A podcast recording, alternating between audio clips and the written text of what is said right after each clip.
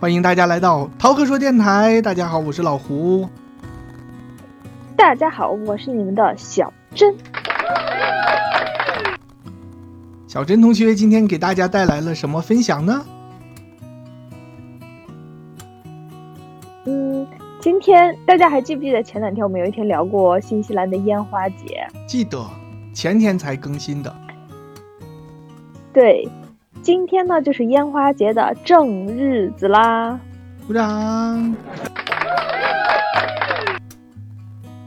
就是它从十一月二号到今天是可以买烟花，然后今天是烟花节，理呃道理上就是大家这两天买的这些可以放，今天就应该是放到一个小高潮。我现在可能直播的时候大家从我这里听不太清楚，但实际上。嗯，外面一直在噼噼啪啪、噼噼啪啪的，有在放烟花，搞得今天晚上特别像过年一样。就我又有了那种那天烟花节的时候，讲烟花节那一期节目的时候，我当时就有和大家讲说，我呃第一年来新西兰的时候，晚上那一年还特别冷，怎样怎样，晚上就在听到外面。噼噼啪啪的烟花声，就有一种，嗯，你也说不上是想家，但是就是有一种，就很很，你知道又很安静，突然会有那种，就寂静中的热闹，衬的这个寂静就更加的寂静了，就是有那种感觉。就孤独是一个人的狂欢，是不是这样的感觉。呃，类似就是明明外面在放炮噼噼啪的很热闹，但是这个热闹感却衬得你越发的孤独了，就是有这样一种反差感。然后今天呢，就那天刚讲完，今天我又感受到了。哎呀，你你说的我都我都有点 跟你共情了，你知道吗？一下，那看来我描述的这个是。描述的准确了是吧？描述到你的心坎里面去了，就一下就感受到那种在异国他乡，嗯，就半夜三更人家都在放烟花，都很欢乐，然后你一个人立在窗户前，就呆呆的看着窗外，想起自己的家乡，就是越说越伤感呢。因为今天为什么会有这样的感觉？哈，去年也不会有这样的感觉，因为今天。大风大雨，整整一天，然后回家也还觉得，哎，温度又下降了。因为只要刮风下雨的话，温度就会下降挺多的，至少是体感温度啊就会下降。所以今天就又有又有那种说，哎呀，是一下子返回到了冬天的感觉，有一点倒春寒。哦。再加上外面，它真的是早晨一直下到嗯三四点钟都下的非常大。四点以后呢，可能就下的小一些，是那种零星小雨，但也没有停，一直到我五点多回家的时候都没有停，只不过就是变小了而已。嗯，后来七八点的时候开始听到外面就天完全天还没有完全黑的时候，外面就开始有声音响了。我记得当时老穆还说，大白天的放什么放，一直持续到晚上，现在还在进行中。可能现在雨听着好像是不怎么下了，大家就都跑出来放烟花了吧？所以就是这种，嗯，一下子我觉得是有几个要素，就是呃寒冷，或者是冷，没到寒冷那么夸张啊，冷加夜晚加安静加暖光的灯，再加上这个不停的。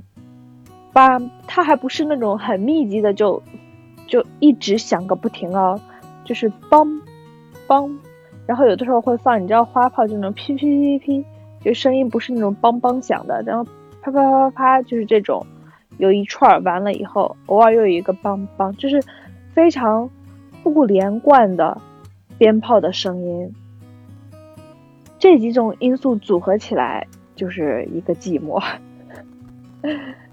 会不会让你一瞬间感觉回到了国内在过年一样？过年会更热闹，比这个密集很多，就会觉得我们俩今天一直觉得，你看老孟就一直说十一月放什么炮，嗨，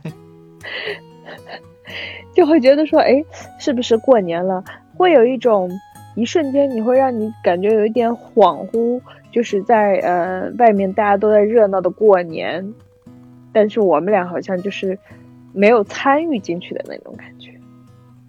因为老穆今天下午下班回来，手里拿一东西，我开始以为他是拿了一盒什么吃的。我说：“哎，什么东西？什么东西？是一小方盒子嘛？”然后他就说：“那个我买了些花炮啊。”说买这干嘛？说那过节嘛。他 他说还排老长的队呢，才买得到。我看到你发在群里的照片了，真的很像吃的，有冰激凌，还有甜筒，对。好像一包零食，好吃的。他进来拿盒子的时候，那因为那个盒子实际上不是很大，就刚好感觉像一盒什么饼啊之类的东西。结果也不是。后来我就说今天这天气也没法出去放啊。他说那咱俩改天放吧。我们俩就是那个要囤一囤 再放的人。你刚才说这个惆怅的情绪啊，一方面肯定也跟这种伤春悲秋的。季节性惆怅有关，因为那边正好是春天嘛。另一方面，肯定也跟你看你家里点一个白炽灯泡，然后外面是热闹的烟花节，你就会有这样的感受，这种反差感是吧？对，对我刚才也觉得有一点，嗯，陷入到这种。比较低的情绪中，所以我就刻意又跟你打了一会儿岔，就是 想把这个情绪的连贯性给它打破了。嗯，又被我不能被情绪控制，又被我给揪回来了。就哎，最后就是说史上第一次直播，播着播着，两个主播就嚎啕大哭。我之前临上节目的时候给你讲了那么有意思的。中国相声界打架的事儿，你都没觉得很搞笑吗？你竟然还惆怅起来了？因为惆怅的情绪是酝酿了一晚上了，哦，不是说因为开了直播才有的嘛，只不过是我现在给大家讲出来、表述出来而已。对呀，我们小时候都是点的那种。昏暗的白炽灯，而且瓦数往往不是很高，就一到晚上就嗯很暗，然后很惆怅的那样的感觉。时间一长了呢，我我现在其实还挺奇怪的，你在新西兰竟竟然点的是那种暖光的灯，你像我现在，我几乎无法忍受那样的灯泡，我一点上就感觉真的回到了小时候一样，就那个很昏暗的灯。我现在家里。全部都是那个白光，白的那个亮白光。对，我是有点。北京就是这样，是吧？是不是？嗯，但是我不知道为什么来新西兰就慢慢被人家就调调过来了，白的反而觉得很晃眼、很刺眼，就觉得不如黄的温馨。但嗯，可能因为这个黄光吧，和我们小时候那个也不完全一样，因为现在即使是黄色光，它也是 LED 的，嗯，所以会更亮一些，它温暖。和亮度还可以兼具。小时候是那种灯泡嘛，就会真的会比较不够亮。即使是高瓦，我记得我们写作业的那一个屋子都是放的高瓦数的，那个时候好像好像是没有给我过台灯，然后高瓦数的就也会看得清楚一些。你这么一说，有可能我在就是到了北京自己结婚以后，自己家的灯就坚持要白的，是不是和小时候这个？受到的伤害有关，就总是觉得太昏暗。肯定我要亮亮堂堂，晚上也要超亮。我到现在为止，当时没有意识到哎，买的所有的灯，所有的灯泡全部都是白光，亮白光。因为小时候就感觉，因为家里也是有那种，呃，灯管儿那种日光灯，你知道吧？吊顶的。对对对对对。就感觉小时候不是很晚的时候，大家都是开的这个灯。就感觉一打开这个灯的时候，就还是白天，大家都是还是自由活动的。但是，一旦换上这个白炽灯泡之后，感觉就真的是晚上了，大家就该休息了。所以，给我现在的感觉一直都是，只要我开着这个白灯，我们就还是白天，还可以欢乐。可以再玩一会儿。对 对对，再看会儿电视什么的都没有关系。那也欢迎我们的听众朋友们和我们互动一下，你家现在、小时候以及现在，你们都是什么样颜色的灯呢？在用？对呀，百里守约，你家的灯是什么颜色的呢？我们嗯这期的题目就有了，可以叫“我的美丽乡愁”。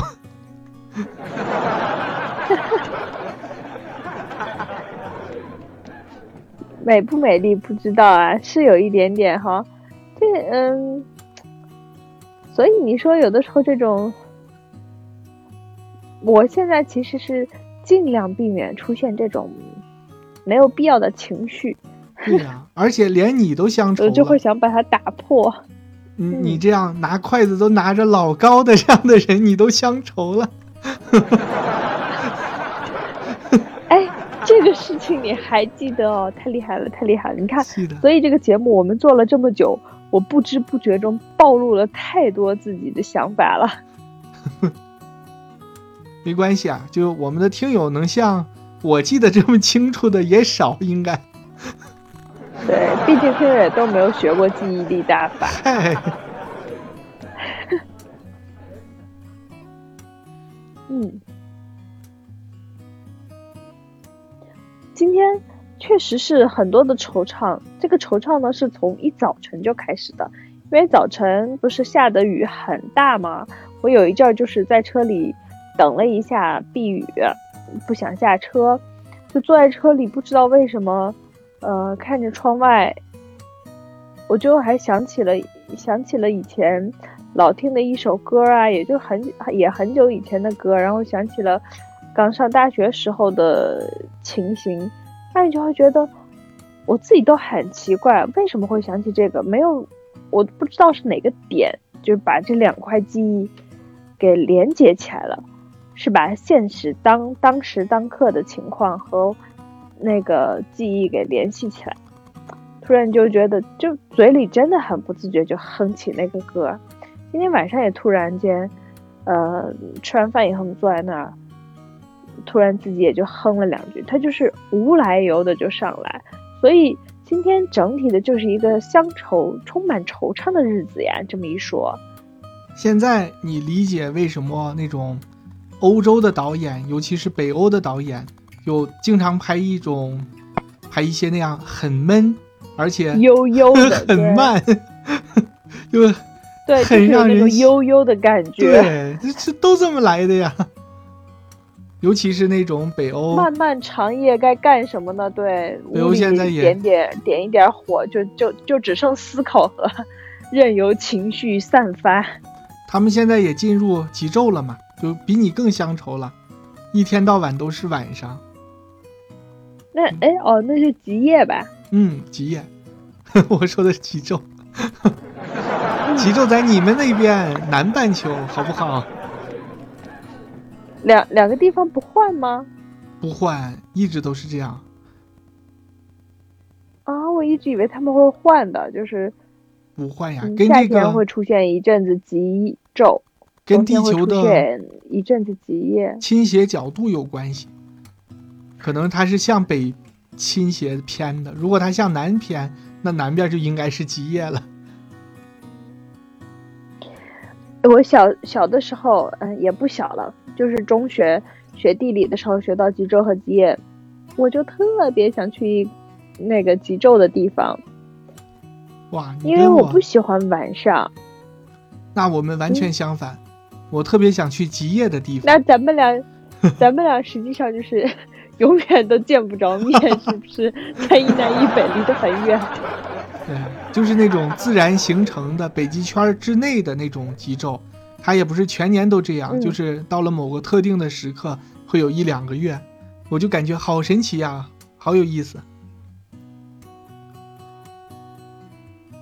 我是觉得白天可以做很多事情，一到晚上好多事就不能干了，然后就没什么意思，所以我就特别不喜欢天黑。夏天的时候，你像在内蒙的话，实际上纬度高，夏天，嗯，到九点多天还是亮的。我就觉得那一天可以干好多事情，太棒了。早早的天也亮了，就早晨可能五点多天就亮了。到了冬天的时候，可能五点多晚上就天黑了。天黑了以后，就觉得干什么也不是个事儿，就就那就回家吧。回家以后也不知道该干嘛，或者是就干的事情，毕竟活动范围小了，受限了。嗯，还有做事情的那个范围也受限了，你就觉得说，这一天好像一大半时间都被被迫困在了家里，然后被迫，嗯，你必须要做一些什么，或者之前你想做的事情没有做完。当然啊，这些回忆，我们想要这个想要那个，形成这个心理，都是来源于我们的小时候。那我们的小时候呢，就是长在内蒙的一个呃普通的地方。你如果是在大城市，可能不会存在这个问题。天黑了，可玩的地方也多得很。嗯，小小城市里的话，就天黑好，天黑了，大家也都关门了，也没有说什么商场啊或者哪里还为你服务，除了除了吃饭的地方。还开着以外，小时候也没有特别多那种娱乐场所，所以，嗯，商店、商场什么都关门了，就是属于你要休息了，你想回家了，人家商场里的人也要休息，要回家，大家就一起回家了。所以，为什么我之前说我来到新西兰有一种亲亲切感呢？因为新西兰也是这样啊，就是这些有的时候它不需要是说大大方向的地方，就是这种小的细节。某一些某一些，就突然间，他当然和我后来长大以后的中国是完全不一样，因为长大以后就老去这去那，都是在大城市里面，是完全不一样的。但他依然让我觉得很亲切，就是他和我们小时候的样子真的很像，而且我也没有特意的去想，没有刻意的去感受，就是，嗯，你小时候的事情应该可能啊是印在你的脑海中和刻在你的心里的。当你碰到那个事情的时候，你就会很自然的激发你的一个想想象。我甚至在跟大家聊的时候，就是当时当刻，我在边说，我才边想到，意识到有可能是这样的原因。在这之前，我也并没有刻意的想到说啊，是因为我觉得他亲切，是因为他跟我们小时候一样啊。甚至具体到说，比如说商店早早的也就关门啦。比如说好多事情都不能干，比如说整个那个街道就是那么一些，大家可能会到处，呃逛啊，甚至还要种种菜，搞一搞这种和自然亲近的事情，这些都是让我觉得很像小时候的内蒙的点。所以说嘛，逃不开的是童年。对你真的是，那那那短短的几年。能够给你的滋养或者伤害都是巨大的。那好多人就是用一辈子去弥补他小童年所受到的伤害，或者是遗憾了。嗯，对。我我印象中还有特别深的就是小学课本里学到那个火烧云。当时有一次放学，呃，就看向西边的时候，就真的是火烧云。那一刻，我就觉得说，哇，就是课本里那个文字，就第一次你是把人家那么嗯精准的文字描述和真实的自然现象，就是你亲眼看到的联系在一起了，就会感慨说。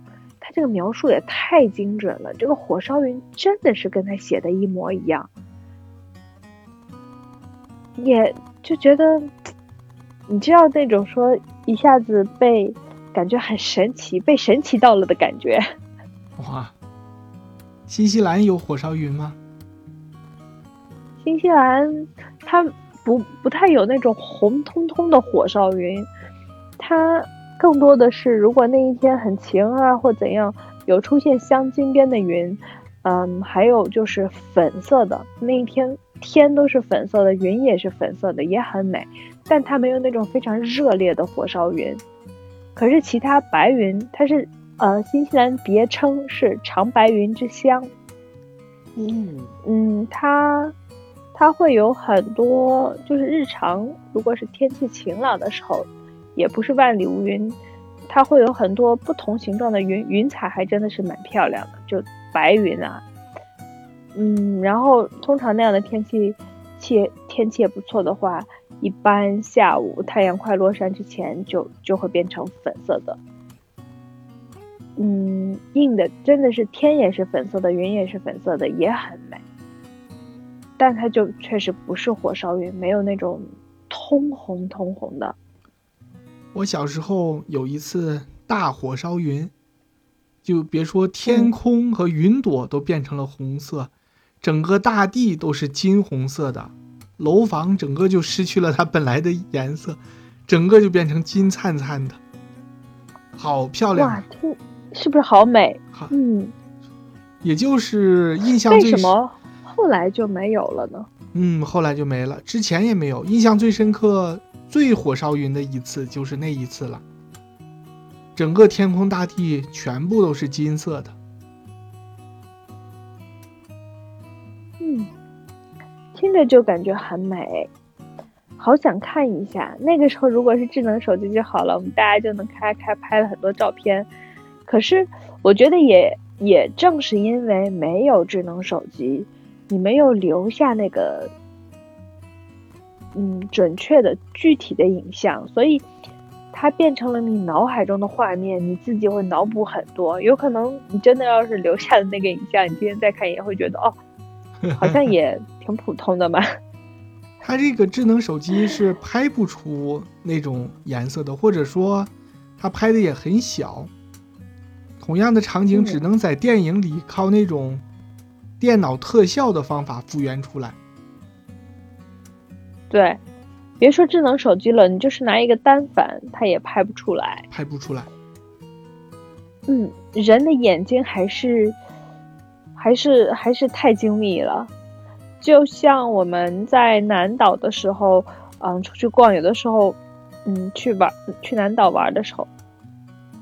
当时就看到，尤其是头几次去的时候，会被那个真的是非常美、非常壮阔、非常层次多的自然景观所震撼。有的时候你都不用说多么奇怪的自然景观，就是旁边其实是呃挖下去的草地啦，有一点像丘陵那种，丘陵不准确，就是山中间它会有很多嗯草地和树和植被，因为它。有起伏，也就实际上是它，嗯，那个深深浅浅不同，导致了你看出来的绿色也是不同的，非常有层次，就觉得太美了。还有就是那种在山里开着开着，突然间往往下开的话，突然间视线一开阔，你那边就是海了，或者是那边就是一转弯就是一个湖，就有一种，哇，突然间柳暗花明，或者是别有洞天的感觉。当时的那种惊讶，我我是不开车，我坐在副驾，就是为了这种，我特意就手机还有相机，或者随时就这样举着，准备时刻准备着碰到它就拍。拍完以后，当你再看相机或者倒在电脑上大屏幕上看车，也都没有那种感觉。你给一个当没有看过现场人看，他最多就会觉得嗯漂亮，他也说不出来更多的话，他不会有那种震撼。后来。嗯，我就把这个事情就放弃了。我们俩再出去去这种自然型景观的，除非站下来偶尔拍两张照片留个念，剩下的我都不会再拍了。我觉得拍你也拍不出来。我其实这个留念，嗯，说实在的，这个照片我也未必会翻着看很久。我给别人看的话，实际上是，呃，浪费时间，别人根本进入不了这个情绪和进入不了这个情景。他看的不及我当时眼睛看的十分之一美，那我为什么要，呃，我还不如把这一点时间就是用在享受我当下我能看到时候，我用我的眼睛看，我用我的脑子记。因为你要去拍它的话，你你势必就是你会错过了沉浸在当时的这个机会。后来我们就再不拍照了，把自己拍的美美的就好啦。这个有一点难，所以自己的也不拍。我们很 很少出去拍照，除非看到就定点下来，偶尔看到一个什么东西，比如说在动啊或者在什么会拍一下。但真的如果就是纯景色的话，我后来就不是很常拍，尤其是那种壮阔的景色，你要拍个近距离的什么东西，那倒还好。但是壮阔的景色真的是无法拍出来，限于技术，限于设备，限于这个审美。你你真的没有办法拍出它十分之一的美，所以我后来就想说，那与其这样，你干嘛要嗯花这么多的时间？就因为你在拍的时候，你一心也不能特别二用，你只能透过小窗口去看它。你还不如就说算了，就不要拍了，就用眼睛好好看就好了。可以回家以后 PS 调调色啥的。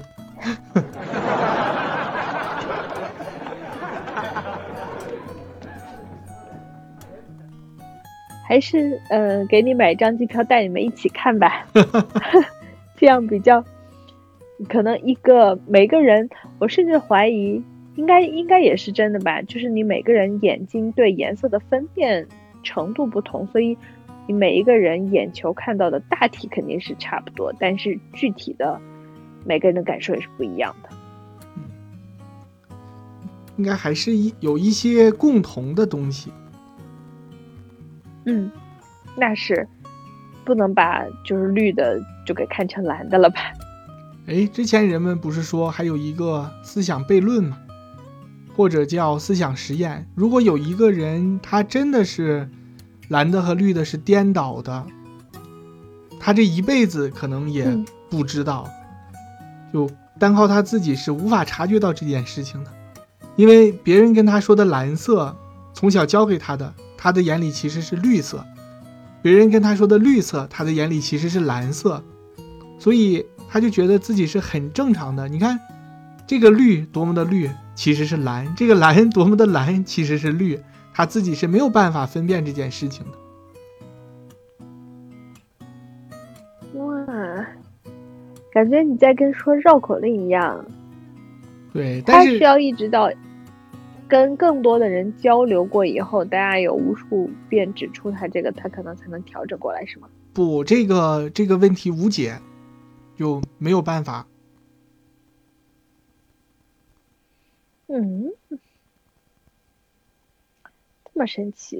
嗯，因为色盲他是可以意识到的，因为别人眼中的颜色明明是五颜六色的，但是他的眼里就只有各种的灰度。这个他自己是能意识到的，我跟别人是不一样。但是这个颜色如果调换了，他是真的没有办法察觉这件事情的。当然了，这个就是从科学的角度上来说是不行的。但是其实虽然我说的这么斩钉截铁，其实我是不太同意这种说法的。因为人除了这个科学的一方面，他还会有一种主观的感觉。你像我们现在提到绿色，就是生机勃勃、生命力。嗯，这个肯定不是一个人总结出来的，是我们历朝历代历史上所有的诗人、散文家、画家、小说家，他们这些艺术工作者，嗯，用了多少个世纪，然后总结出来的一个人类的共性。比如说，绿色代表的是生机盎然的颜色。嗯，如果他眼里这个绿色，并不是这种感觉，一点也不生，一点也不生机盎然，反而很忧郁，因为蓝色是忧伤的颜色嘛，很忧郁，很忧伤，他就应该感到怀疑了。为什么我眼里的绿色跟大家不一样呢？所以这个说明什么呢？小珍，科学无法解决的问题，我们艺术家是可以解决的。哎呦，这个结论挺好的。这也就是我们为什么少不了艺术家，我们需要一些这种好像好像很无用的东西。对对对，艺术就是其实对大家的感受所进行的探索嘛。嗯，哇，鼓掌鼓掌！我觉得这现现在要到了鼓掌阶段了。会不会？我们俩竟然把最初这么无聊的。嗯，闲聊话题聊到后面，我觉得聊的今天聊的非常有深度啊。对，每天都很有深度。今天格外有深度，有格外的深度，格外的有深度。哎呦，要好好用这个呃编排顺序，做好一个造五个句子，不一样意思的五个句子。就那个，我给爷爷跳了一支孔雀舞，是吗？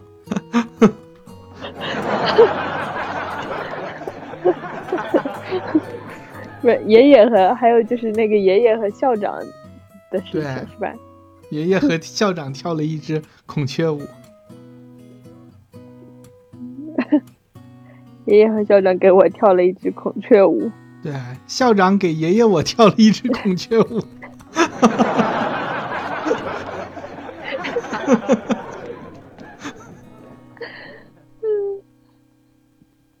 哎，你别说，这这可能就是，嗯，以后一零后会发生的事情呢。会。嗯。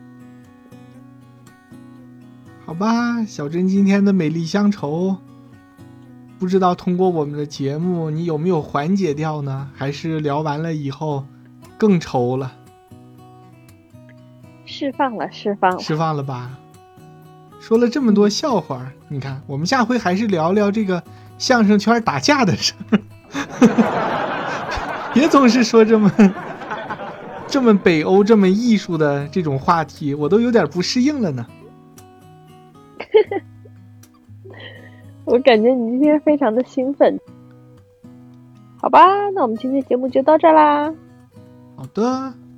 感谢大家的收听与守护，我们明天见，拜拜。